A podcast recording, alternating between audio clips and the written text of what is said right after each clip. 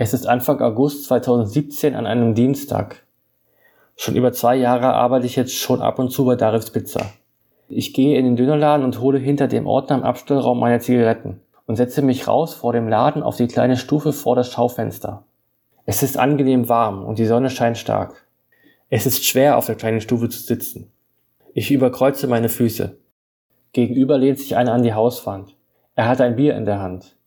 Wir versuchen uns nicht gegenseitig zu betrachten. In den Warteraum will ich schon lange nicht mehr sitzen.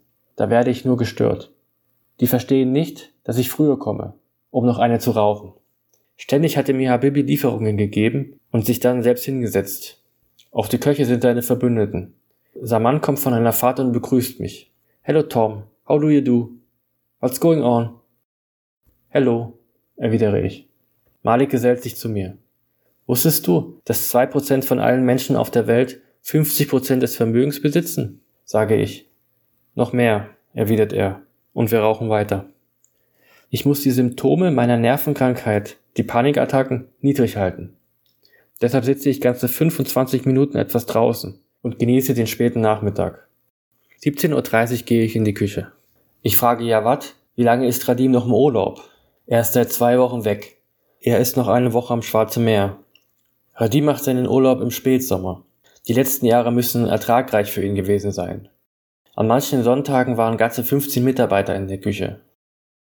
Radim hat das ganze Bistro mit Kameras ausgestattet. Sebastians Notebook wurde mal geklaut, wo der vor vielen Monaten das letzte Mal da war. Am meisten fällt auf, dass eine Kamera direkt auf die Kochstelle von Ritzwan zeigt. Sicherlich darf er während des Kochens nicht alles wegsnacken. Wie das wohl sein muss, ständig beobachtet zu werden aber er lässt sich nichts anmerken. Das ist normal für ihn. Ich stelle mir vor, wie Radim in der Sonne liegt und so eine Kamera-App hat und gerade schaut, was in seinem Laden passiert. Ich spreche Jawad, den Stellvertreter, darauf an. Was sollen die ganzen Kameras? Er blockt wieder mal direkt ab. Gefällt ihm nicht, dass ich das anspreche. Als eine Bestellung fertig ist, fahre ich los. Ich fahre in die Dresdner Neustadt. Hier sind die Straßen schmal und viele bewegen sich auf der Straße. Hier herrscht ein richtiges Zusammensein. Menschen laufen barfuß rum und man sieht Mütter mit ihren Kindern. Junge Männer auf Fahrrädern und Shisha-Bars mit Südländern. In jeder zweiten Straße ist ein Dönerladen. Alles ist relativ dreckig und künstlerisch. In einem Haus im ersten Obergeschoss sitzt eine junge Frau mit ihrem Notebook direkt am Fenster. Kein Klingelschild ist sauber, wie in den anderen Stadtteilen.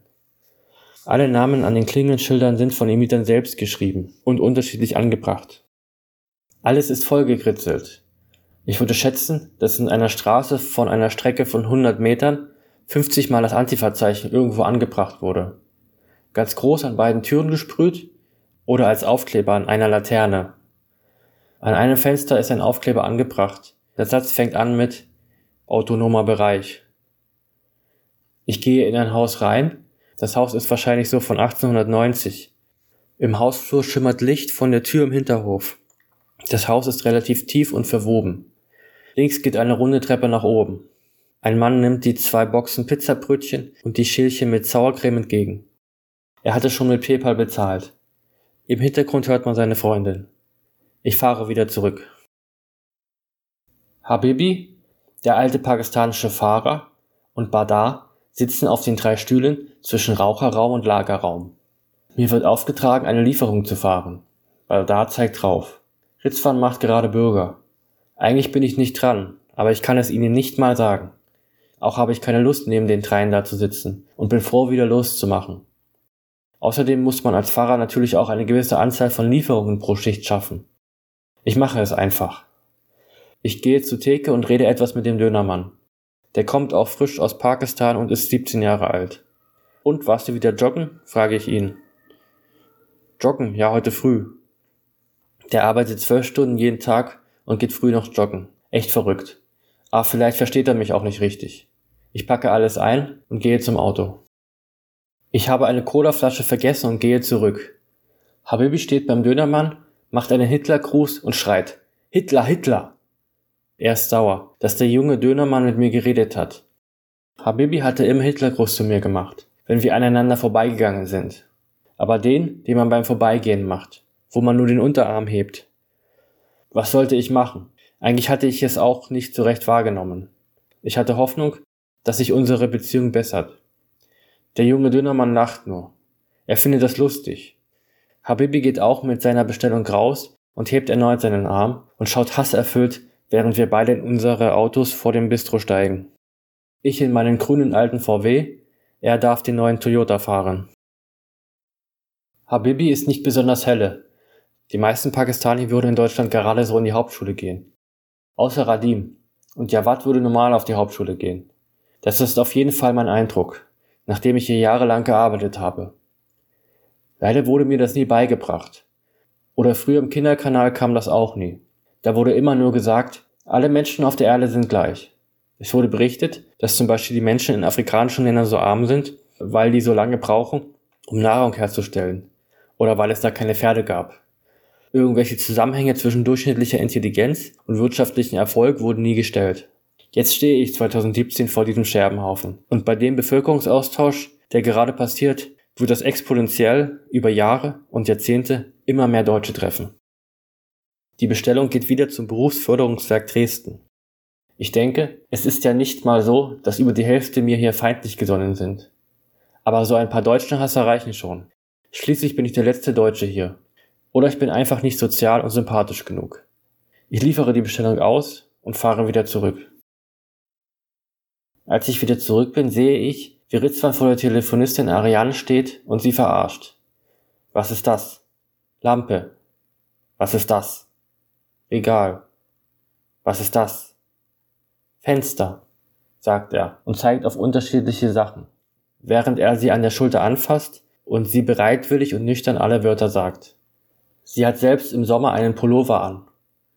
Als er sieht, wie ich komme, geht er. Er weiß, dass er sich gerade respektlos verhält. Ich warte auf die nächsten Lieferungen. Diese trudeln um die Zeit alle paar Minuten rein. Ich stehe vorm kleinen Tisch vor der Küche und sage erneut zu Badar. Du bist nicht mein Chef. Ich muss das klarstellen. Er plustert sich vor mich auf und sagt, was? Ich gehe einen gezielten Schritt zurück und warte wieder auf meine Bestellung. Ariane fand meine Aussage nicht so zielführend. Die Stimmung ist angespannt. Schon dass ich da stehe, möchten sie nicht akzeptieren. Ariane geht zielstrebig und selbstsicher in die Küche und steckt einen Post-it-Zettel mit einer Lieferung an die Pinnwand für die Köche. Da stehen die Essensnummern und die Details für die einzelnen Essen drauf. Sie wird immer von Ritzwan abgefangen.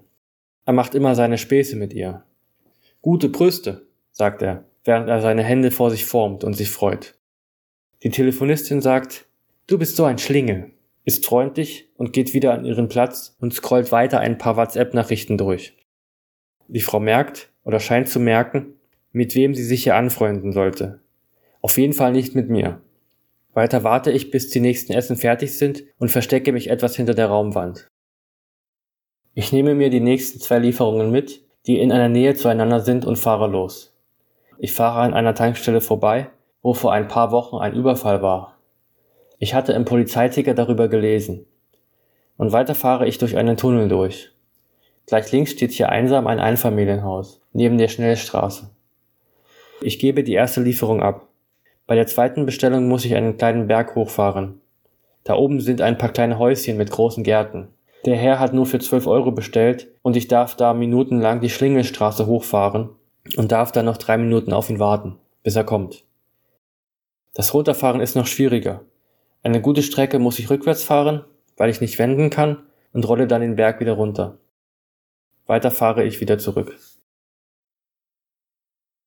Wieder angekommen rede ich etwas mit Malik und er erzählt. Ich gehe derzeit ins Fitnessstudio. Nach einer Stunde Sport ist der Kopf schön frei. Man fühlt sich gut nach dem Sport. Ich antworte, ich gehe zweimal die Woche joggen. Das muss man machen, damit der Kopf gut durchlüftet wird. Aber ich gebe doch kein Geld für Fitnessstudio aus. Habibi steht daneben und zieht etwas am Reißverschluss von Maliks Bauchtasche. Er soll nicht mit mir reden. Mit mir redet man nicht. Ich rauche und wir warten weiter auf unsere Lieferungen. Malik ist das Rauchen zu teuer geworden. Nur noch ich rauche. Alle machen nacheinander los.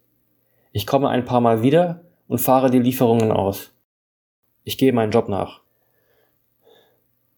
Ich komme von meiner achten Lieferung wieder und gehe an Malik vorbei.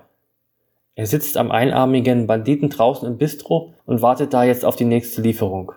Ich rauche wieder eine. Als eine Lieferung fertig ist, packt er die schnell ein und fährt los, ohne mit mir was zu tun haben zu wollen. Ich habe etwas Zeit. Ariane ist schon weg und jetzt nach 21 Uhr kommen immer noch ein paar Bestellungen. Aber wir Fahrer müssen da bleiben. Man weiß ja nicht, wie sich die Kunden verhalten. Kann ja sein, dass plötzlich noch zehn Bestellungen reinkommen. Ich mache mir einen Döner, lege das Brot unter den Toaster und schneide mir mit der Maschine etwas Fleisch ab. Währenddessen sitzt der junge Dönermann auf seinem weißen Stuhl hinter der Kaffeemaschine. Ich nehme das Brot mit der Zange raus und tue ihn in die typische Papiertüte. Er ist immer noch sehr heiß. Ich beschmiere das Innere des Brotes mit Kräutersoße und befülle den Döner hauptsächlich mit Rotkraut und etwas Fleisch. Hantiere etwas mit der Alufolie und packe den feinen Döner ein. Bei Badar hatte ich schon lange keine Pizza mehr bestellt, die man zu einer Schicht dazu bekommt. Der ist mir einfach zu seltsam. Er hatte mir immer ausschweifend die Pizza gegeben. Jedes Mal. Bitte schön. Danke schön. Hatte er immer gesagt. Dann sollte ich das gleiche sagen. Als ob ich behindert wäre. Er ist sowieso. Jetzt liefere ich die nächste Bestellung aus. Es ist eine Großlieferung für die Wachleute im Flüchtlingsheim. Jawad hat es schon alles sorgfältig eingepackt. Ich fahre ans Tor und melde mich an. Der Wachmann funkt seine Kollegen an und ich darf reinfahren und packe das Essen auf den Tisch in einen Zelt vor dem zweiten Tor. Hier stehen wieder fünf Wachleute rum. Ein paar junge Flüchtlinge und eine Muslime gehen die Straße entlang. Die müssen sich hier filzen lassen. Ich frage die Wachfrau, kommen denn immer noch Flüchtlinge? Ist der Krieg nicht vorbei? Nein, erwidert sie entschlossen, während sie mir das Geld gibt. Sie möchte nichts dazu sagen.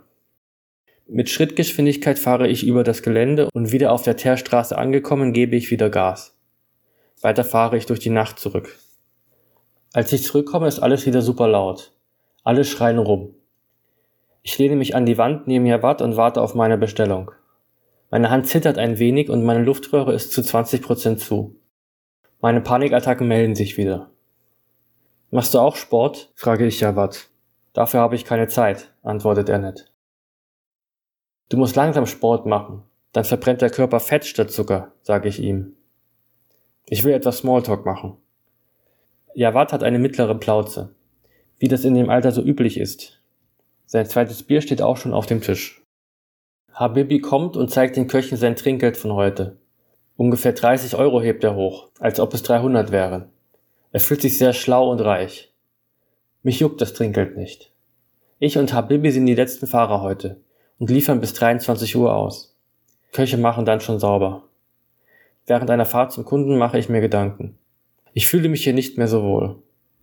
Die Köche akzeptieren mich nicht und ich schäme mich, wenn ich an irgendwelchen Anzugträgern im Bistro als einziger weißer Fahrer da vorbeigehe. Der Smalik hat sich einschüchtern lassen. Er hat kein Recht mehr mit mir zu reden. Wenn Radim wieder da ist, werde ich ihn wohl schreiben, dass ich kündige. Ich habe ja noch einen anderen Job.